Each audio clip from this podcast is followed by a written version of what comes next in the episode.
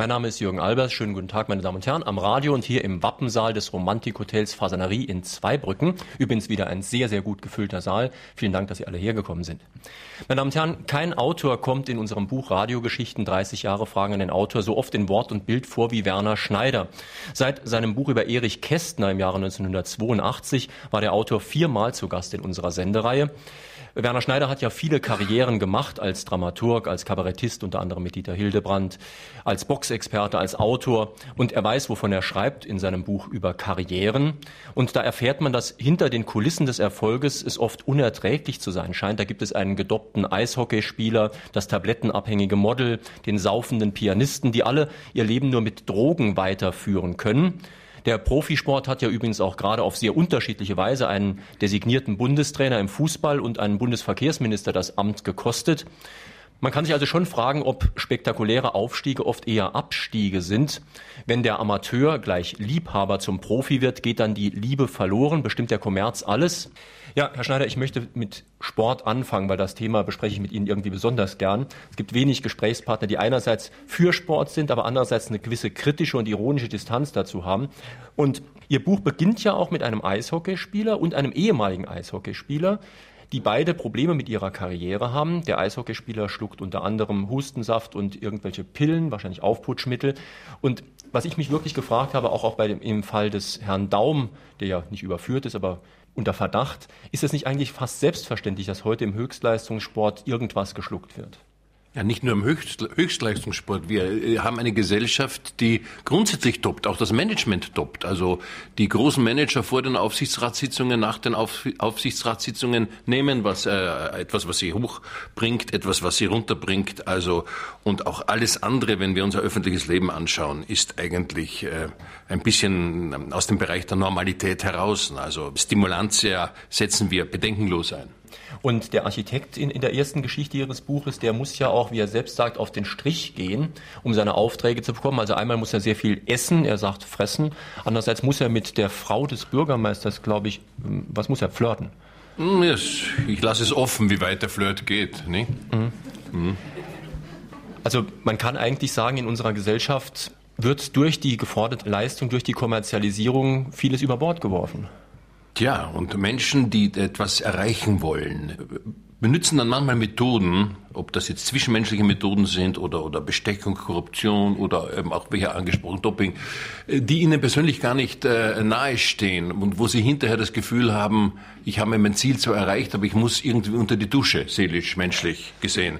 Und, ähm, und um solche Geschichten dreht sich dieser Erzählband teilweise. Mhm. Ich möchte Sie auf einen ganz aktuellen Fall ansprechen. Zwei der besten und populärsten saarländischen Politiker mussten gerade zurücktreten, Klaus Meiser und Reinhard Klimt, und zwar wegen einer Sportgeschichte, weil sie eben in ihrem Amt für ihren Fußballverein Geld beschafft haben. Und viele überregionale Zeitungen taten so, als ob das dieser saarländische Filz sei. Mich hat das sehr erbost und ich habe mal einfach behauptet, das ist doch anderswo genauso. Sie kommen von anderswo. Wie sehen Sie das? Naja, mich amüsiert das immer, wenn man den Sportfunktionären das vorwirft, was im normalen Geschäftsleben total Usus ist. Also immer, man glaubt immer, die Gesellschaft glaubt immer, im Sport müsste jene Sauberkeit geliefert werden und ausgelebt werden, zu der sie sonst in den anderen Sparten nicht fähig ist. Der Sport verhält sich wie die übrige Ökonomie und, und ich glaube, dass also die äh, unter dem Tisch ausgetauschten Gelder unser Wirtschaftsleben im Wesentlichen bestimmen.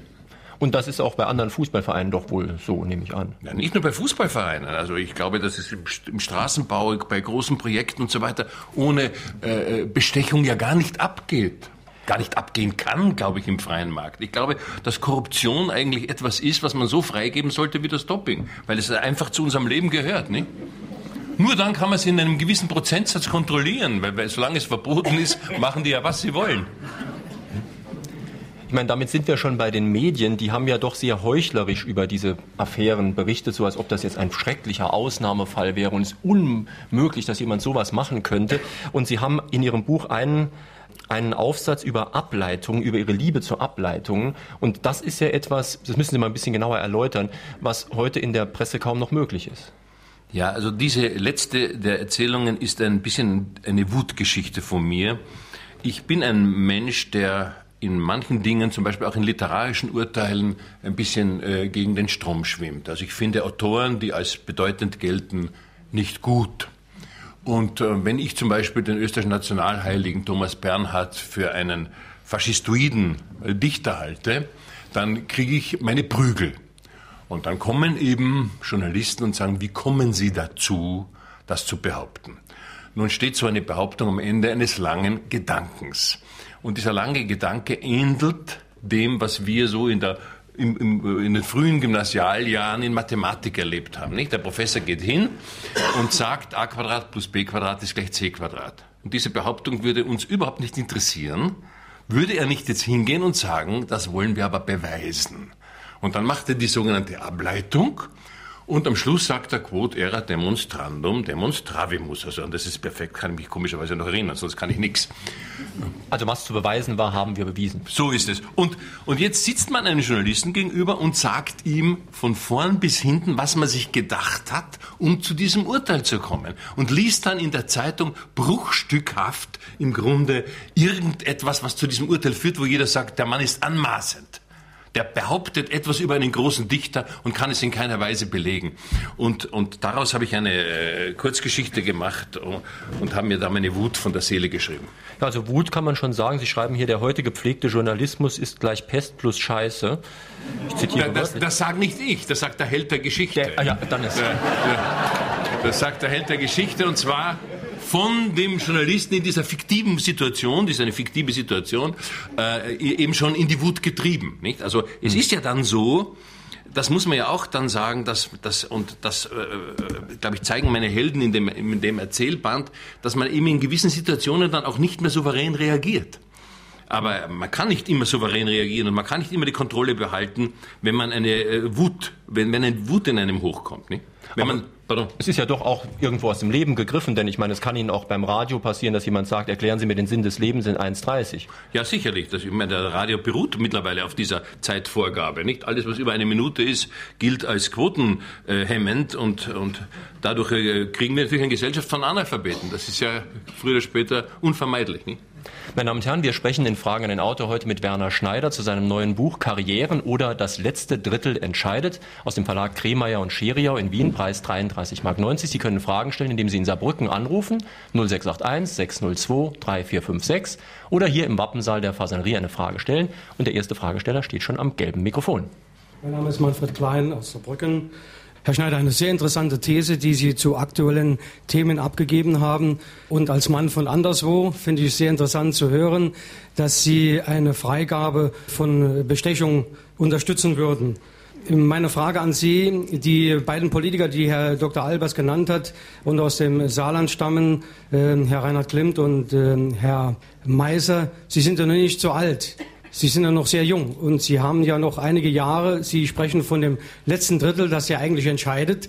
Eigentlich das letzte Drittel noch vor sich. Ähm, deswegen meine Frage an Sie. Was hätten Sie den beiden denn, so Sie denn gefragt worden wären, geraten vor Ihrem Rücktritt? Und äh, die zweite Frage, Ihrer Meinung nach, was sollten Sie jetzt tun?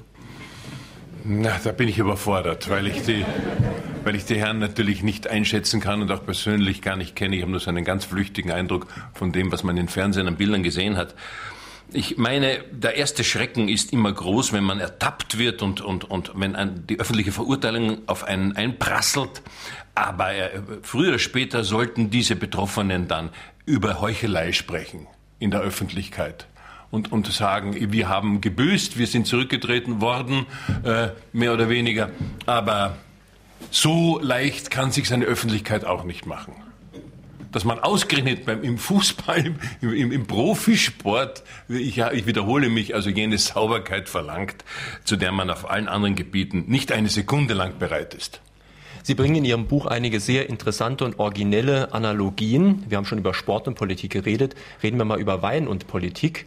Sie haben ja eine Geschichte, ich weiß nicht, wie weit die ähm, autobiografisch ist. Es ist von äh, der Freundin eines Trinkers die Rede. Sie sind ja selbst so eine Art bekennender, kultivierter Weintrinker. Ja. Genau. und ähm, diese Geschichte beschreibt halt Politik und Wein.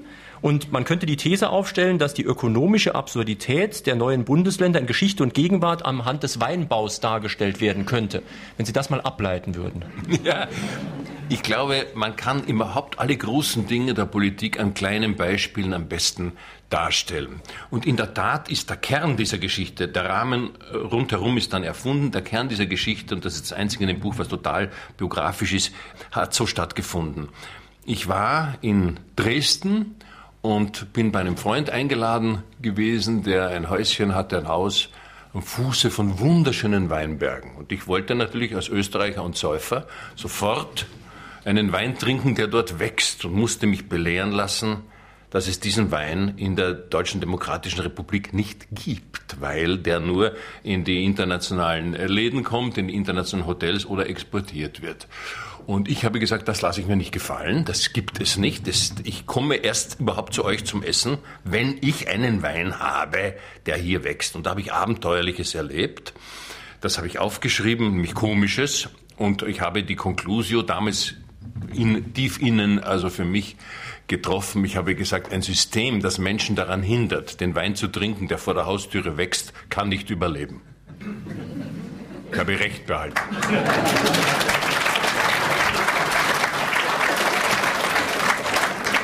Das war jetzt sozusagen der erste Teil der Geschichte. Die geht dann ja auch noch weiter. Also erstens mal der Held der Geschichte oder sie selbst, ich weiß nicht, beschafft sich den Wein dann doch und kommt später nochmal zurück und dann hat aber auch der Wein sich in seinem Preis verändert. Ja, also es ist dann so, es wird dann ähm, behauptet, jetzt beginnt die Fiktion, ein, ein Journalist äh, möchte wissen, was aus diesem Wein heute geworden ist, fährt hin und spürt dieser Geschichte, die er in einem Buch gelesen hat, nach, findet auch diese Weingegend, glaubt genau dort zu sein, wo die erzählte Geschichte spielt und kommt drauf, dass der Wein ganz gut ist, nur mittelmäßig. Damals erschien er dem Erzähler äh, fabelhaft und dass er viel zu teuer ist. Und dass sich die Leute, die damals, die Kollegen, diese äh, Satire, äh, Kabarettkollegen, die sich damals den Wein äh, hätten leisten können, ihn aber nicht bekommen haben, den Wein heute bekommen, sich ihn aber mit hoher Wahrscheinlichkeit nicht leisten können. Und der, der Erzähler stellt die Frage, was denn da schiefgelaufen ist. Da hat also eine künstliche Verknappung dann auch später zu einer Preiserhöhung geführt. Ne? Ist ja, ja fast ein Kartellverhalten. Oder es ist äh, die Produktionsweise nicht entsprechend. Also äh, vielleicht weiß man also in anderen Weingebieten mehr und, und genauer, wie man einen Wein ökonomisch sinnvoll produziert. Meine Damen und Herren, Fragen an den Autor mit Werner Schneider zu seinem Buch Karrieren. Die ersten Fragen sind beim Saarländischen Rundfunk eingegangen. Unter 602 3456 hören wir eine. Ich möchte den Autor fragen, dann kann man als normaler Mensch gar nicht mehr anständig und fair bleiben. Da kommt man nämlich zu nichts. Doch. Doch in den Himmel, wenn man dran glaubt.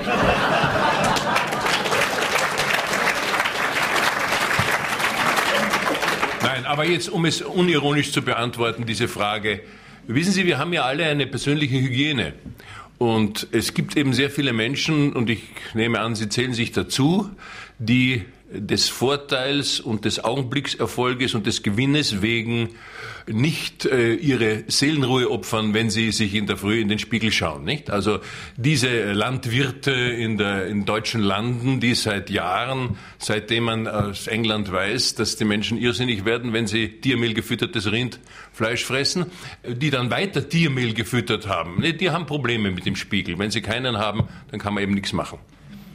Wir müssen jetzt aufpassen, dass wir nicht ein Ableitungsproblem wieder bekommen. Das heißt, dass morgen in der Saarbrücker Zeitung zum Beispiel steht, Werner Schneider für Freigabe von Doping und Bestechung. Ja, ja, ja, ähm, das kann, das, das, das kann passieren. Ich habe in München jetzt mit meinem äh, Freund und, und langjährigen Partner Dieter Hildebrand nach nach 18 Jahren Vertrennung spielen wir ein Theaterstück Sunny Boys und haben es für uns bearbeitet und spielen es nicht in Amerika, sondern in Deutschland.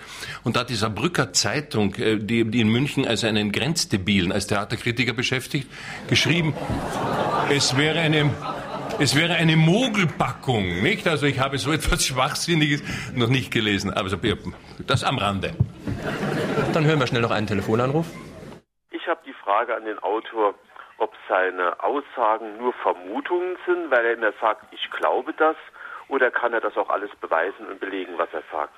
Äh, bitte genauer, was, was soll ich beweisen und belegen? Sie können nicht zurückfragen, weil die Frage aufgezeichnet wurde, aber es geht wahrscheinlich um Ihre Behauptung, dass das üblich ist mit der Bestechung und so weiter. Ich kenne Menschen aus der Werbung, aus dem Druckgewerbe, aus der Bauwirtschaft persönlich und nahe, und lasse mir von denen gelegentlich erzählen, wie Geschäfte gemacht werden, wie sie zustande kommen und wer daran verdient. Gut, kommen wir zu einem anderen Thema. Ähm, ich bereite mich, wenn ich eine Sendung mit Werner Schneider habe, immer sehr gut vor. Und zwar deshalb, weil er dazu neigt, schön eine schnelle Pointe zu setzen, dann weiß ich keine Frage mehr. Aber ich weiß noch welche. Und zwar deshalb, weil ich habe mehrere Bücher von Werner Schneider schon gelesen, habe auch mehrere mitgebracht. Zum Beispiel dieses Buch Meiningen oder Die Liebe und das Theater schildert seine Tätigkeit als Dramaturg in einer kleinen Kleinstadt. Wie es als Regisseur. Als Regisseur, Entschuldigung. Als Regisseur in einer kleinen Kleinstadt. Und in diesem Buch findet man auch einige sehr interessante Bemerkungen zur Provinz. Und man könnte ja jetzt also mit viel bösem Willen sagen, wir befinden uns überhaupt in der ganzen Gegend hier, nur in der Provinz und in Zweibrücken auch und überhaupt. Und da hat Werner Schneider eigentlich ganz interessante Erfahrungen gemacht mit Provinz. Könnten Sie das mal erläutern? Ja, zunächst habe ich Sie als Kabarettist der Land auf Land ab Tourneen gemacht hat, sehr gut kennengelernt und bin draufgekommen habe das auch sehr früh formuliert, auch in den Programmen, dass es Provinz als geistigen Ort längst nicht mehr gibt, auch gar nicht mehr geben kann. Wir leben in einem äh, vollkommen vernetzten Informationszeitalter. Äh, wir haben alle die äh, gleichen Schulen besucht, äh, eventuell auch die gleichen Universitäten. Wir lesen die gleichen Zeitungen, wir sehen das gleiche Fernsehen. Im Gegenteil, in der sogenannten geografischen Provinz, das ist ja eher ein Kompliment, dass man nicht in diesen Ballluxräumen leben muss, sondern zum Beispiel ein bisschen am Land, wo es ein bisschen grün ist, wenn ich da hinausschaue. Dort ist oft kulturell, gibt es kulturelle Zentren, die das absolute Gegenteil dessen sind, was man früher einmal als Provinz bezeichnet hat. Also ich nehme diesen Theaterkritiker der Saarbrückner Zeitung ausdrücklich aus. Ähm, ähm, und ähm, äh, und ich habe so, da gibt es Kulturämter, da gibt es Initiativen, da gibt es literarische Zirkel in kleinen Städten, wo man das vor 15 Jahren, vor 20 Jahren, wo ich das nicht vermutet hätte. Mittlerweile weiß ich, das ist beinahe die Regel. Und in Großstädten, in Metropolen entstehen in den einzelnen Bezirken, in den einzelnen äh, Wohngegenden, Provinzen, wo man sich früher hätte am Land gar nicht vorstellen können. Nicht? Weil sonst wären ja auch diese äh, äh Fernsehquotenerfolge von Big Brother oder dergleichen nicht möglich. Nicht? Wenn, wenn es nicht in den Massenansammlungen von Menschen in den großen Städten so viele Provinzler gäbe. Nicht? Also das, das, das Pri Privatfernsehen ist die Inkarnation von Provinz. Nicht? Also das also, wie gesagt, die geografische Provinz ist, die gibt es und das ist eher ein Kompliment. Es gibt aber auch provinzielles Verhalten und das kommt oft originellerweise aus der Angst vor der Provinzialität. Man will nicht provinziell sein und genau dadurch ist man es. Selbstverständlich. Der, der Komplex, wissen Sie, äh, Sie werden heute Abend Schwierigkeiten haben, weil bei uns in der Provinz versteht man das vielleicht nicht so. Oder bei uns in der Provinz. Diese Art von Komplex ist Provinz. Und die hat niemand nötig, der nachdenkt. Und die führt dann oft dazu, dass man pseudo-originelle Sachen macht. Sie schreiben zum Beispiel in Ihrem Buch, dass da unbedingt ein Regisseur einen großen Einfall haben muss. Also irgendein klassisches Drama zum Beispiel in Rockerkleidung aufführen muss oder irgend sowas. Ne? Ja, das ist eine existenzielle Notwendigkeit. Äh, das ist eine tragische Geschichte. Ein Mensch, der in der also ich äh, betone, wenn ich Provinz sage, meine ich immer geografische Provinz, der also in einer Mittelstadt oder in einer kleineren Theaterstadt inszeniert und jung ist und Karriere machen möchte, sieht sich einem deutschsprachigen Theaterfeuilletonismus gegenüber, der eine konventionelle, textnahe, stückgetreue Inszenierung a priori langweilig findet, um nicht, ab, um nicht zu sagen ablehnt. Nun will dieser Mann aber, wie alle in der Kunst, das ist eine Pyramide und oben ist eben halt dann Berlin oder Hamburg oder so, der will dorthin. Also muss er versuchen, Così fan tutte der Damensauna zu spielen. Er muss irgendetwas machen oder oder oder oder oder oder Carmen im Stemmverein oder so so etwas, weil sonst kommt ihm ja kein Kritiker hin, sonst wird er ja nicht entdeckt. Stellen Sie vor, der spielt Carmen in Sevilla, da gähnt ja schon jeder Theaterkritiker. Ne? Sag in Sevilla, das haben wir so oft gesehen, warum spielt das nicht endlich in Hammerfest? Ne? Und äh, zu diesem Provinzialismus dieser Art führt dann auch, dass dann Leute von außen eingekauft werden und sie schreiben, dass sie das Reisegesindel verachten. Und das sind nicht nur Regisseure, die dann von auswärts kommen, sondern die bringen ihren Hofstaat mit. Ja, es ist eine totale Erpressung, die Land auf Land ab stattfindet. Irgendein Theater möchte jetzt einmal, ich nenne keinen Namen, aber man könnte zum Beispiel Zadek sagen, nicht? Sagt er so, wir, wir, wir können ja nicht äh, äh, überleben, wir können ja vor dem Feuilleton nicht überleben, wenn nicht einmal der Großmeisterguru bei uns inszeniert hat. Und daraufhin wird er engagiert, er sagt, ja, aber das spielt der und die spielt das und das spielt die. Und dann kommt er mit acht Mann, zwei Dramaturgen und so. Und die engagierten Leute, die am Ort die Gagen beziehen, denn die sind ja engagiert, passiert, gehen spazieren, sitzen im Lokal und haben zu Recht eine schwere Depression. Und Sie, Sie, die Steuerzahler, begleichen das. Um einen Vergleich zum Fußball zu bringen, das entspricht ja dem Fußballtrainer, der von außen kommt und dann sagt, mit den Leuten vor Ort kann ich nichts anfangen. Die Jugendmannschaft des FC vergessen wir mal gleich, wir kaufen zehn Leute von außen ein. Da läuft es ja eigentlich ganz ähnlich. Ne? Also ich glaube, dass es im Sport, äh, dass da jetzt ein ein Rollback einsetzen wird. Die Leute werden, ich prophezeie das, sehr bald nicht mehr auf die Sportplätze gehen, wenn sie sich mit den Mannschaften nicht mehr identifizieren können. Wir haben das im österreichischen Eishockey, wo ich mich ein bisschen auskenne, erlebt. Wenn man immer im Herbst fragen muss, wer spielt denn heuer bei uns, dann will man sie irgendwann einmal nicht mehr sehen. Meine Damen und Herren, hören wir noch einen Anruf vom Saarländischen Rundfunk.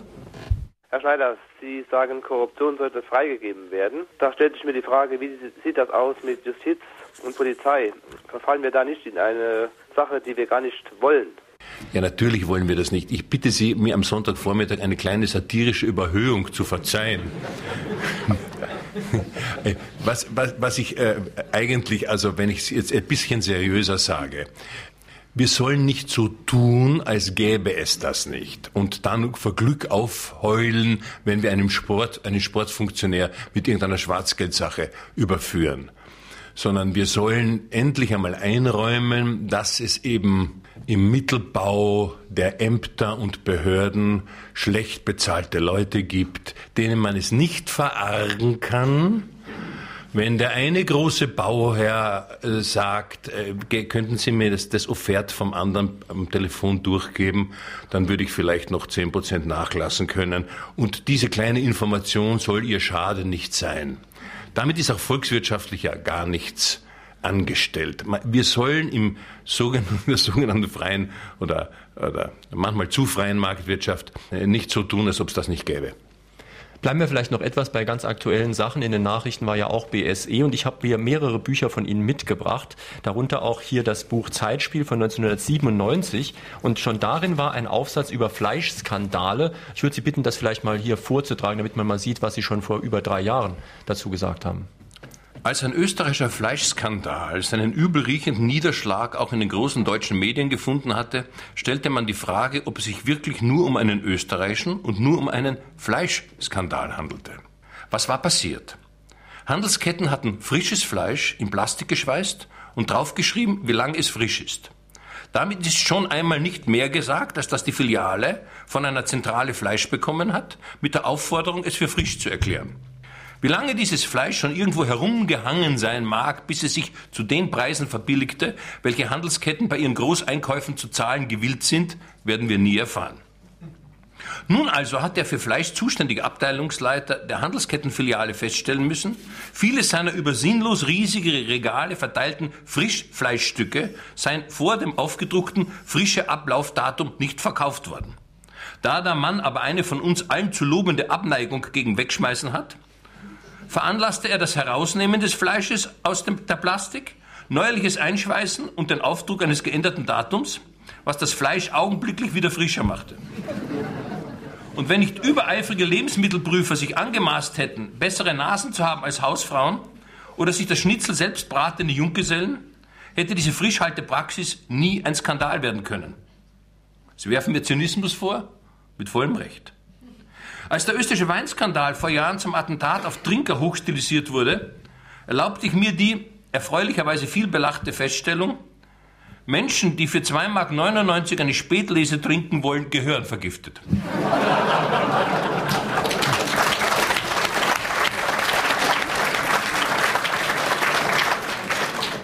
Ähnliches denke ich jetzt beim Fleischskandal, wohl wissend, welche Prügel ich mir einhandeln werde. Menschen, die das Wort Frische nicht zu qualifizieren wissen, Menschen, die gewillt sind, Fleisch dort einzukaufen, wo es un zu unreell niedrigen Preisen in Regalen liegt, nur um die Käufer in die Nähe von Waschmitteln, Strümpfen oder Gartenmöbeln zu locken. Menschen, die aus geizähnlichen Einsparungsambitionen nicht beim Metzger, österreichisch Fleischhauer, kaufen, sondern beim menschenverachtenden, arbeitsplatzzerstörenden Selbstbedienungsanbieter und damit ein ehrbares Handwerk gefährden. Menschen, die deshalb Fleisch so billig kaufen müssen, weil sie viel zu oft Fleisch kaufen, weil sie vergessen haben, dass der Braten einmal ein Sonntagsessen war. Menschen, denen vor Plastik nicht graust, ganz besonders dann, wenn rohes Fleisch durchschimmert, diese Menschen gehören nun nicht unbedingt vergiftet, aber jedenfalls hineingelegt.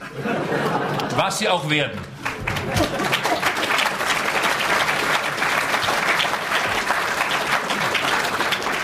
Das ist ja wirklich erstaunlich, wie dieser Text von, wie gesagt, vor über drei Jahren heute noch Wort für Wort zutrifft und auch auf die neuen Sachen zutrifft. Man muss dazu sagen, wir hatten Werner Schneider in fragenden Autor auch schon zu seinem Buch Abschied vom Karpfen. Er ist ja nicht nur bekennender Weintrinker, er ist auch bekennender Feinschmecker. Und beim Karpfen hat er damals schon ähnliche Probleme gesehen, nämlich den, dass man eben kaum noch guten Karpfen kriegt und dass er deswegen an Weihnachten vielleicht doch darauf verzichten muss. Ja, mittlerweile hat sich da Gott sei Dank viel geändert. Es gibt eben jetzt so, so Zusammenschlüsse von Agrarbetrieben, die äh, die Fische seriös füttern, die sie ein Jahr länger drin lassen, bis sie das Gewicht haben, die dieses Gewicht nicht synthetisch herstellen. Äh, was man nicht mehr essen darf, darf ich Ihnen einen Rat geben. Lachs. Bitte essen Sie keinen Lachs mehr. Weil dann, dann geben Sie sich die Hormone gleich intravenös und das Penicillin und lassen Sie diesen stinkenden Fisch weg. Noch ein Anruf bitte vom Rundfunk. Herr Schneider, soll positives Denken Menschen kritiklos machen? Ich habe die Frage nicht verstanden. Bitte. Ob positives Denken Menschen kritiklos machen soll. Ja. Nein, warum? Helfen Sie mir, Herr Dr. Albers. Ja, Helfen Sie mir. Ja. Sie sind ja auch mit diesen Dingen befasst. Also ja, ja, also, also ich, denke, ich denke sehr viel positiv. Ich freue mich manchmal des Lebens, aber das macht doch nicht kritiklos. Nein, nein. Ja, aber wir könnten ja vielleicht jetzt alle mal äh, zusammen sagen, wir sind okay, ihr seid okay, ihr seid alle okay. ja, ja, wir haben uns alle lieb, gut. jetzt ganz klar. Und das könnte aber eventuell, wenn wir das rituell ständig sagen würden, könnte das eventuell kritiklos machen. Ja, ich muss, ich, ich habe jetzt geblättert in ja. einem anderen Buch Schreibzeit, weil Sie gesagt haben, ich, ich äh, habe schon vor Jahren zu diesem Thema, ich habe noch eine Glosse, die heute aktuell ist. Ich lese nur die ersten sechs Zeilen. Sie können auch zehn lesen. Nein, die Glosse hieß Tierkrankheiten und äh, geht so, begann so, ist der Rinderwahnsinn auf den Menschen übertragbar? Diese Frage beschäftigt die Experten und wäre doch mit einer schlichten Gegenfrage aus der Welt zu schaffen. Welche Art von Wahnsinn ist auf Menschen nicht übertragbar?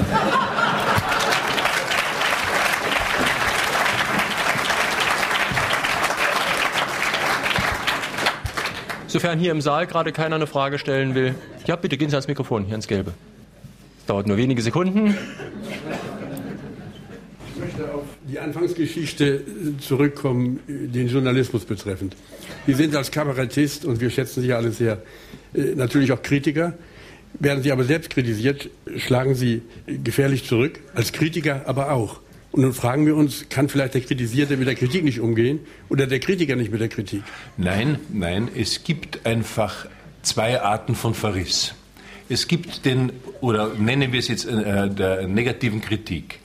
Es gibt die, die, die sich mit einer Sache auseinandersetzt und dann sagt, das ist misslungen. Oder das, was der Autor vorgibt oder der Künstler vorgibt zu leisten, hat er nicht geleistet. Und dann gibt es aber etwas, was einfach eine Unterstellung ist und eine Missachtung des Leserpublikums. Wenn zum Beispiel ein Theaterregisseur sagt, ich möchte dieses Stück so inszenieren, dass, und jetzt kommt eine Begründung, und das steht vielleicht sogar auch im Programmheft, und das hat er vorher in allen Interviews gesagt. Und dann kommt die Kritik, und es steht drinnen, er hat das Stück so inszeniert, dass. Und das ist also ein absolutes Verbrechen. Das darf man nicht machen. Also quasi, es ist so, ich habe hab mich jetzt sehr schlecht ausgedrückt. Es steht dann in der Zeitung so, als ob ihm das passiert wäre. Er hat, er hat das nicht anders gekonnt. Wissen Sie, was ich meine? Dabei ist es aber eine, liegt eine Absichtserklärung vor, es so zu machen. Und ich habe einmal einen Essay geschrieben in Österreich in einer, in einer Zeitung, die zehn Todsünden der Theaterkritik. Und, und es gibt also etliche andere, wo man einen Theaterkritiker überführen kann oder einen Kunstkritiker. Und Menschen das sage ich jetzt ganz äh, ernsthaft und unpolemisch, die sich erdreisten, Kritik rückzukritisieren. Dass man sagt, also wenn ein Kritiker über mich was schreibt, muss er wissen, dass ich die Kritik sehr aufmerksam lese und gegebenenfalls was dazu sage. Und diese Erhaltung halten die Leute für, für Größenwahn, für Arroganz, für Überempfindlichkeit und rächen sich grauenhaft. Aber ich lebe mit der Rache der Kritiker seit 40 Jahren tadellos. Ich habe nicht die Absicht, mich zu ändern. Waren Sie auch im Boxen ein Konterfighter? Naja, ich habe ja nur, ich habe ja nur im Training geboxt. Ne? Aber, aber, ich habe jedenfalls als Boxkommentator die Konterboxer äh, lieber gehabt als die, die Prügler. Hm, weil die ein bisschen clever überlegen müssen, wie sie taktisch vorgehen. Hören wir noch einen Anruf. In einer Demokratie ist die Sache so geregelt, äh, dass jede Macht durch eine Gegenmacht oder Gegenkraft kontrolliert und im Gleichgewicht gehalten wird. Das hat sich bewährt. Schneider ist äh, meiner Meinung nach zu Recht sehr skeptisch gegen die Medien. Was schlägt er vor? Was könnte man machen, um die Medien äh, wieder in ein vernünftiges Gleichgewicht zu bekommen? Welche Macht wäre denkbar, um auch gegenüber den Medien eine natürliche und nützliche Konkurrenz aufzubauen und zu erhalten? Na, ich glaube, es ist nur eine Frage der Sauberkeit der sogenannten öffentlich-rechtlichen Medien. Wir leben in einer Zeit, wo die öffentlich-rechtlichen Medien Angst haben, berechtigte Angst, Publikum an das Privatfernsehen, an das Privatmedium zu verlieren und einfach die Sache so beantworten, dass sie versuchen, das Privatmedium im Niveau zu unterlaufen. Und das ist der falsche Weg. Da muss man genauso wie Sie äh, in Ihrer Frage sagen, sagen, es gibt eben in der Demokratie äh, Menschen, die ohne Big Brother nicht existieren können. Und es gibt eben andere, die etwas anderes wollen. Und dieses andere und ausschließlich dieses andere sollte das öffentlich-rechtliche Medium, auf das ja der Staat oder seine Träger, die Kulturträger Einfluss nehmen können, äh, bringen. Also ich finde die, die Trennung zwischen dem halbstaatlichen öffentlich-rechtlichen Fernsehen und dem Privatfernsehen einfach derartig verwischt, dass wir im Moment eine ganz ungesunde Medienlandschaft haben. Äh, ein Korrektiv, das mir gerade einfällt, ist auch noch ernst, dass gerade bei uns hier in der, sagen wir mal, geografischen Provinz sehr gut funktioniert. Das sind die zwischenmenschlichen Kontakte. Sämtliche Medien können hier über mich oder Sie behaupten, was immer sie wollen. Solange ich so viele Leute kenne, wie ich kenne, gibt es da ein Korrektiv. Das heißt, die Leute wissen aus eigener Anschauung, dass ich, sagen wir mal, gerade keine Glatze habe und noch nicht völlig verblödet bin. Und dadurch man, kann kein Medium auch zu Böses behaupten, ohne dass die Leute merken, es lügt. Ja, ja. Ihre Frage bitte, Herr Paulus. Guten Morgen. Meine Frage ist, ab wann, glauben Sie, fängt Karriere an? Oftmals ist es auch eine Art Selbstüberschätzung zu behaupten, man wäre jetzt irgendwo schon was und man ist es noch gar nicht. Und wie weit sollte man in der Karriere gehen? Äh, es ist ja auch oft so, dass Leute, die ganz oben stehen, die betreffende Familie, sofern vorhanden, mehr diese Leute aus den Medien kennen als aus dem privaten Wohnzimmer. Und oftmals sind diese Leute dann auch mehrmals geschieden oder haben sonstige Probleme. Und ist es überhaupt das, diese Sache wert, dass man im Monat, sage ich mal, 20.000 verdient, wenn man auch mit fünf auskäme und vielleicht ein, ein äh, sozialeres äh, Familienleben pflegen könnte? Danke. Ich glaube, wir sind total der gleichen Meinung. Karriere, wie ich das verstehe und auch versuche ähm, anzudeuten in den Geschichten, ist eine Frage der Definition wie definiere ich selbst, was eine Karriere ist. Man, man darf unter Karriere nicht nur die mediale und auch äh, nicht nur die finanzielle verstehen, sondern man kann auch in der Liebe eine Karriere machen. Indem man, indem man sozusagen äh, dorthin kommt, wo man hinkommen will. Das ist ja auch eine Art von Karriere, in, in, in der Selbstverwirklichung. Also wenn wir es auf eine einfache Formel bringen wollen, wenn man eine, sich eine Latte legt und drüber kommt, hat man vor sich Karriere gemacht. Aber wie hoch ich die Latte lege und wann ich sie lege und wie ich sie lege, das ist absolut meine Sache. Also ich kann mir selbst ein, ein Karriereziel setzen, zum Beispiel, äh, das klingt jetzt vielleicht ein bisschen kitschig, aber es ist Sonntagvormittag, da darf man kitschig sein, äh, dass ich sage, ich habe meine Karriere absolut dann gemacht, wenn ich eine gewisse Selbstzufriedenheit erreicht habe. Das ist eine Karriere, eine Karriere vor sich. Ein anderer sagt wieder, ich kann nicht existieren ohne eine öffentliche Anerkennung, ohne einem äh, ja, Neudeutsch Feedback. Ne? Das erinnert mich jetzt aus Ihrem neuen Buch an die Geschichte über den Cellisten, der auch Hobbyfotograf ist und ich sage bewusst Amateur und der dann Probleme bekommt, als er als Fotograf in gewisser Weise Karriere macht. eine falsche Karriere, der er misstraut. Der Mann ist also so anständig, dass er, der Mann ist Cellist und ist auf seinem Cello ein guter Musiker, wenngleich also kein Weltstar. Und er weiß also, dass, er, dass der Umgang mit diesem Instrument das reellste ist, was es gibt. Nicht? Also der Finger äh, einen Millimeter daneben, ist der Ton nicht mehr sauber und der Strich und so. Ich muss Ihnen nicht erklären, was es heißt, ein, ein, ein Streichinstrument zu spielen. Und der äh, bekommt aufgrund verschiedener Umstände in dieser Geschichte dann einen phänomenalen Fotoapparat in die Hand und beginnt zu fotografieren und, und die Bilder sind so toll. Und er macht eine, quasi eine Karriere als Fotograf, weiß aber, dass diese Knipserei mit diesen vielen Versuchen, die man da hat, mit dem Wein, der tausend Bilder, macht das also da in einer gewissen Zeit und man sucht sich das eine heraus, wo dann, dass das eigentlich nicht annähernd die Seriosität hat in der künstlerischen Arbeit wie sein Cellospiel. Nicht? Und so trennt er sich, aber jetzt möchte ich Ihnen die Pointe der Geschichte nicht verraten.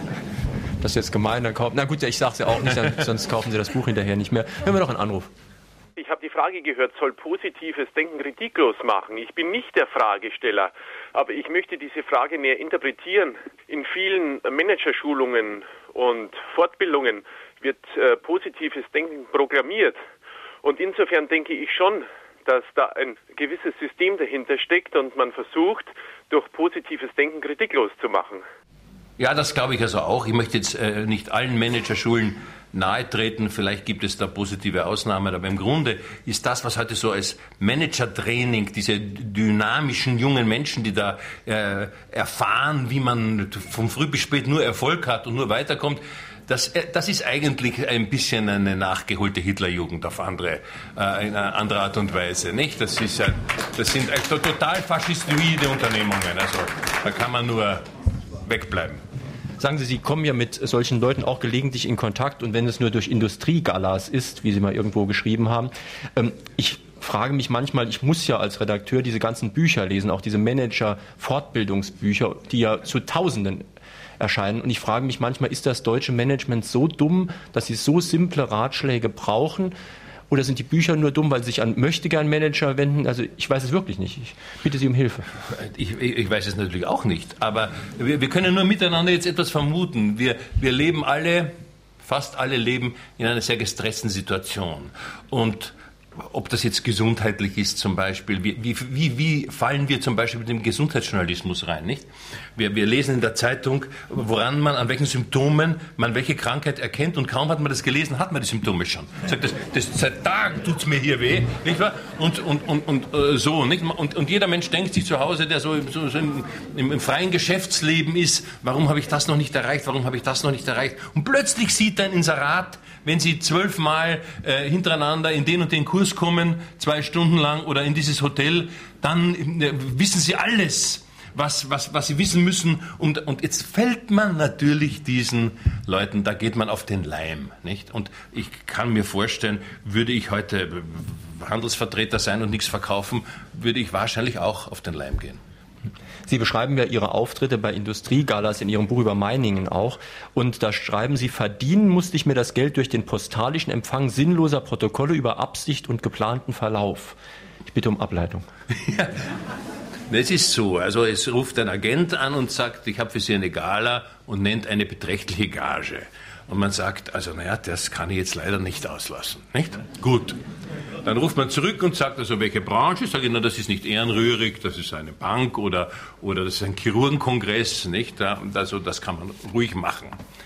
Dann passiert Folgendes. Dann passiert, dass der Mensch, der die Idee gehabt hat, dort einen einzuladen, anruft und sagt, Herr Schneider, ich muss mit Ihnen ein Vorgespräch führen. Sag ich, warum müssen Sie mit mir ein Vorgespräch führen? Ich weiß ja, was ich mache. Ja, ja, aber wissen Sie, und dann telefoniere ich mit dem eine Stunde. Dann kann ich ihn mühsam daran hindern, nach Wien zu kommen oder sonst wohin, weil er sich mit mir unbedingt treffen muss. Dann kriege ich von dem ein Fax mit allen Dingen, die er von mir erwartet. Ich faxe zurück, dass ich alles das machen werde, was er von mir haben möchte. Nicht? Dass ich den Generaldirektor erwähne und den Prokuristen und diese Sache, was die Firmen interner sind. Alles verspreche ich ihm. Immer den Blick starr auf die Gage gerichtet. Dann gehe ich hin, mache eine Stunde lang das, was ich schon bei 100 anderen Veranstaltungen gemacht habe, lasse mir von diesem Mann dann hinterher sagen, es war so fabelhaft, wie ich auf ihn eingegangen bin. Ich habe nicht ein Wort von dem realisiert, was ich ihm versprochen habe, nicht, und dann fahre ich nach Hause.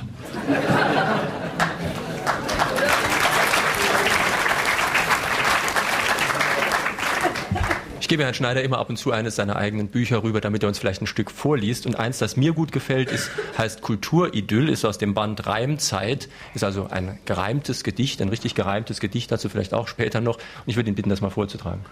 Ich möchte aber etwas vorher vielleicht dazu sagen.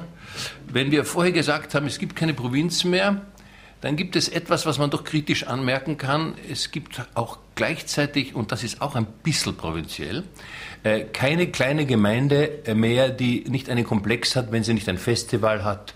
Also es gibt überall muss also im Sommer was passieren oder etwas ganz besonders Exklusives, wenn man sagt, man kann im Konzert der Kommunen nicht mitsprechen, wenn man nicht auch etwas hat, was dazu führt, dass, dass die Kultur ein bisschen flächendeckend wird, was sie meiner Meinung nach etwas entwertet.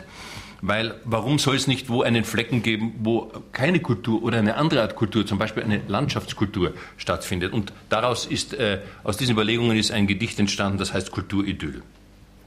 Dem Stall fehlt jede Vernissage, dem Teich das große Seeballett. Es grenzt schon an Kulturblamage. Kein Mensch hier von der FAZ. Es gibt noch nicht einmal ein Center, auch kein Round Table, Open House. Was macht der Bürgermeister? Penta? Das ist Provinz, das lacht man aus. Kein Förderpreis, nichts wird verliehen. Dem Nachwuchs fehlt es selbst an Zelten. Experten müssen weiterziehen, sie müssten ihr Menü entgelten. Man kann nicht mal alternativ sein, man fragt sich ratlos, ja, wozu? Kein Out sein und kein Exklusiv sein. Es ist nichts los, nichts. Stille, Ruhe. Doch, in dem Kursaal sangen fette Provinzsolisten für die Alten zum Flügel Traum der Operette. Man sagt, man hat sich unterhalten. Am Abendhimmel ziehen schwere Gewitterwolken über mir. Ganz sicher hat wo was Premiere. Was mich von innen her erwärmt, nicht hier.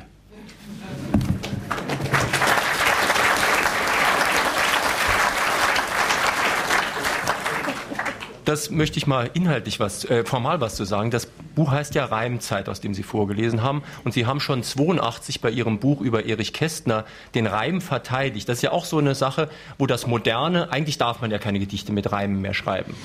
Doch, es gibt eine, eine neue Schule von, also die kommen also aus der Frankfurter Gegend, der, der Bernstein und mhm. Gernhardt, die auch mit dem Reim arbeiten auf eine ganz andere Art und Weise, weil sie, weil sie sehr kauzig und sehr, sehr, sehr, sehr verschroben zum Teil ganz wunderbare Sachen machen. Mhm. Aber es galt lange Zeit als verpönt, verpönt als ja. rückständig, als und auch diese, diese direkte Art, wie ich damit umgehe, das lässt man allenfalls noch als Chansontext gelten.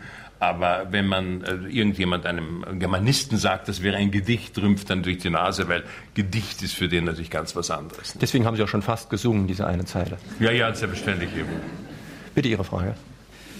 Ich wechsle das Thema und komme zurück auf Ihr Statement, dass überall gedopt wird.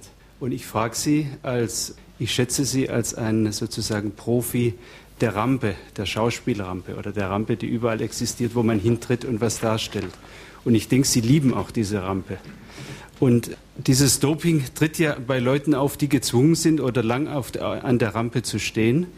Und was raten Sie diesen Leuten jetzt als, naja, als jemand, der diese Rampe liebt? Wie sollen die sich von Doping befreien oder wie sollen die überhaupt dahin treten? Man gibt so ungern Rezepte von sich, aber ich will nicht kneifen. Ich kann nur von mir sprechen. Ich habe sehr früh es komplett aufgegeben. Ich, wenn ich am Abend aufgetreten bin, ich habe nicht einmal in meinem Mittag ein Achtelwein getrunken. Habe gesagt, ich kann und will nicht arbeiten, wenn ich nicht das Gefühl habe, zu 100 Prozent Herr meiner intellektuellen Kontrolle zu sein. Was dafür, dazu geführt hat, dass ich etwas erfunden habe, was ich den Belohnungstrinker nenne.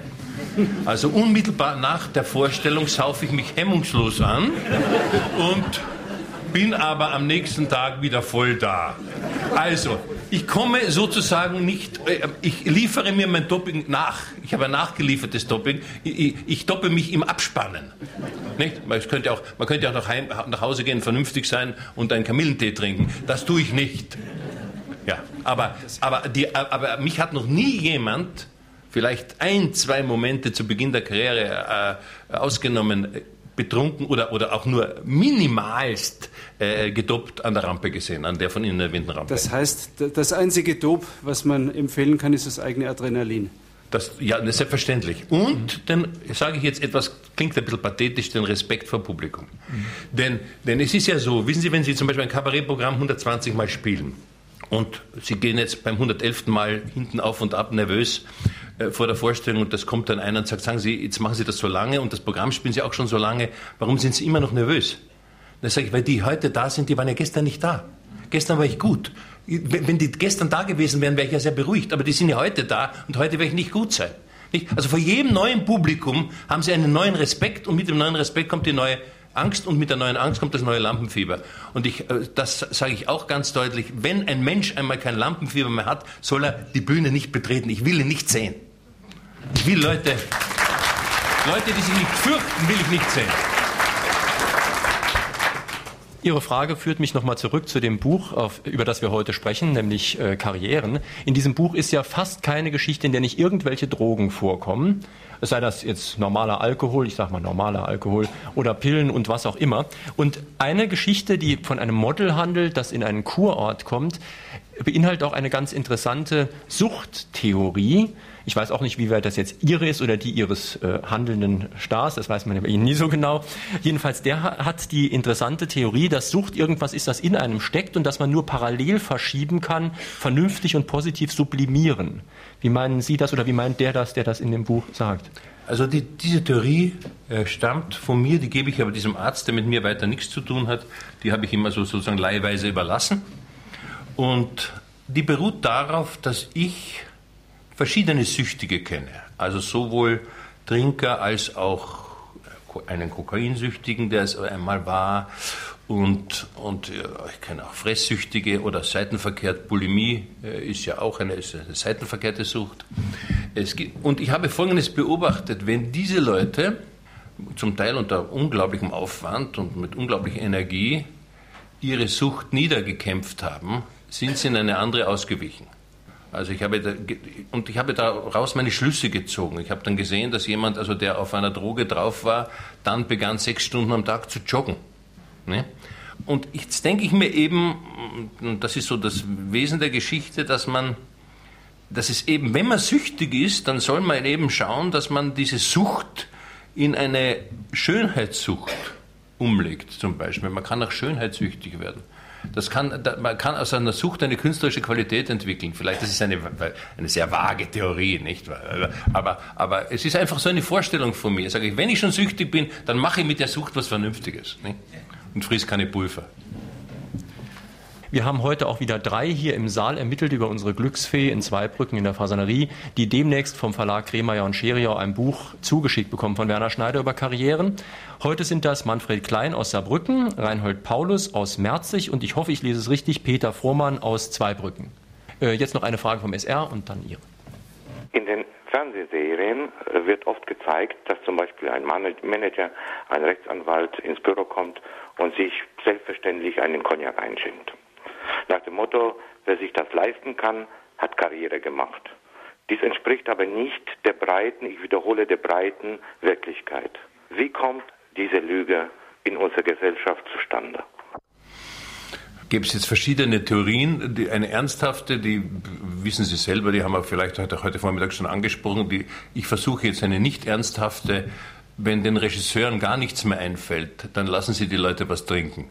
Weil es ist ja wahnsinnig schwer zu inszenieren, dass ein Rechtsanwalt in sein Büro kommt. Nicht? Da muss man was können. Nicht? Aber ein Cognac einschenken und ein Cognac austrinken muss man nichts können, sind auch wieder 30 Sekunden weg. Ihre Frage bitte. Wir haben heute schon sehr viel gehört von BSE, von Bestechung, von Doping. Sie sind sehr ironisch zum Teil, sehr zynisch auch manchmal, haben aber auch vom Respekt vom Publikum gesprochen. Wovor haben Sie noch Respekt überhaupt?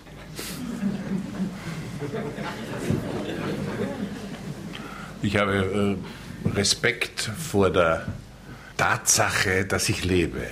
Und darüber denke ich natürlich auch nach, wie jeder von Ihnen, weil ich sage, das ist ja etwas Unglaubliches. Nicht? Man existiert auf dieser Erde und, und existiert mit anderen Menschen zusammen und das habe ich immer in meinem Leben als Chance begriffen und als Möglichkeit und habe mir immer überlegt, dass man diese Jahre, ob das jetzt 60, 70 oder 80 sind, die man halt einfach da so zur Verfügung gestellt bekommt, nicht einfach nur so vorbeigehen lassen kann, dass man sich in der Gesellschaft eine Position ausdenkt oder zumisst, ob jetzt zu Recht oder zu Unrecht. Und, und da, danach habe ich versucht zu leben. Also ich habe vor der Chance leben größten Respekt. Sie müssen natürlich auch verstehen, wir hätten ihn ja gar nicht engagiert, wenn er nicht auch boshafte Bemerkungen machen würde, denn die schätzen wir ja auch sehr an ihm. Ich habe hier übrigens eine Stelle noch im Buch gefunden, die ist äh, politisch besonders brisant. Es ist eine Geschichte über eine Autorin, die Probleme mit ihrer Verlegerin hat. Und da finde ich zumindest die Frage, gibt es einen homosexuellen Rassismus? Das dürfen auch nur Sie fragen. Ja, es wird mir auch wieder unglaubliche Prügel ein bringen, aber ich fange das ja dann ab, weil der, der, der Befragte beantwortet das mit selbstverständlich und es ist ja auch weiter nicht verwunderlich nach dem, was man diesen Menschen angetan hat und noch antut. Also es gab natürlich eine Zeit lang, besonders im, auf dem Sektor Kultur, eine Notwehrsituation von, von anders, äh, geschlechtlich anders Lebenden, nennen wir es jetzt einmal, nehmen wir es einmal so breit. Mittlerweile ist diese Gruppierung innerhalb der Kultur sehr, sehr mächtig, sehr geschlossen geworden und rächt sich zum Teil mit Missachtung der Heterosexualität oder auch mit Kunst, die, die definiert heterosexuell ist oder sein will oder sich mit Heterosexualität auseinandersetzt. Ich habe in diesem kleinen, dieser kleinen Geschichte das einmal thematisiert. Äh, ich werde mich über die eine oder andere niederschmetternde Rezension dann nicht wundern und werde höchstens den Verdacht haben, es ist ein Betroffener. Noch einen Anruf, bitte. Herr Schneider, Sie sind uns ja als unerschöpflicher Quell origineller Bonmots bekannt. Darf ich Sie in einem Fall bitten, den Primat des großen Bertolt Brecht anzuerkennen, der Ihre Idee mit der Freigabe von Korruption sehr, sehr schön in ein Modell gekleidet hat im kaukasischen Kreidekreis wo sein Richter Azdak nach beiden Seiten nimmt und dann autonom entscheidet. Habe ich Ihnen da Wasser auf die Mühle gegeben? Sie haben vollkommen recht. Wenn wir schon bei Bonmots sind, und da knüpfe ich jetzt wieder an heterosexuellen Partnerschaften an. Ich habe auch ein schönes Bonmot gefunden, das ich jetzt mal vortragen möchte, und zwar in Ihrem Buch ähm, Zeitspiel von 1997. Da schreiben Sie über Ehescheidung. Man braucht Abwechslung im Unverstandensein. Also da haben Sie auch Ihre Erfahrung. Ne?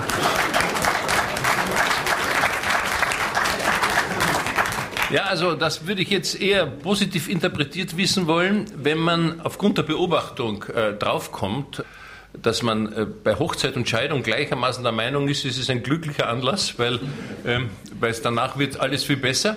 Wenn man sieht, dass das nicht der Fall ist, äh, dann überlegt man sich äh, diesen Akt äh, der, der Trennung, weil man sagt, wozu? Ich meine, ich schaffe das Leben lieber so, wie ich es geplant habe und in der Partnerschaft, die ich geplant habe. Also ich finde, glaube ich, acht von zehn Scheidungen finde ich ein Blödsinn. Das ist also einfach nur, das vergeht die Zeit, aber es bringt nichts. Und man muss jetzt mal ganz ernsthaft sagen, ich telefoniere seit vielen Jahren, wenn ich in Wien anrufe, mit derselben Frau. Also ich bin seit 40 Jahren mit einer derselben Frau glücklich verheiratet, ja. Das war ein ernsthaftes Bekenntnis. Das ist aber bitte Sonntagvormittag hin oder her kein Lebensrezept. Bitte nicht, nicht, dass ich jetzt in einer Zeitung lese, Schneider ist für Monogamie. Das ist nicht der Fall. Meine Damen und Herren, wir haben heute Morgen gesprochen, es geht ja jetzt auf 12 Uhr mit Werner Schneider zu seinem neuen Buch Karrieren oder das letzte Drittel entscheidet. Ein Buch aus dem Verlag Kremeyer und Scheriau, Preis 33 Mark 90. Am kommenden Sonntag sprechen wir mit Wolf Schneider, mit EI wohlbemerkt, mit dem ehemaligen Leiter der Hamburger Journalistenschule, hat zahlreiche Bücher schon geschrieben über gutes und verständliches Deutsch und sein neues Buch heißt jetzt Die Gruner und Jahr Story, ein Stück deutsche Pressegeschichte. Es geht da um Stern, Geo, Brigitte, also diese Zeitschriften, die ja wirklich von Millionen von Menschen in Deutschland gelesen werden. Am nächsten Dienstag stellen wir wieder unser Buch Radiogeschichten 30 Jahre Fragen an den Autor vor, und zwar in Duttweiler im Bürgerhaus um 19.30 Uhr. Jetzt nochmal vielen Dank, Herr Schneider, dass Sie hierher gekommen sind nach Zweibrücken und Ihnen einen schönen Sonntag.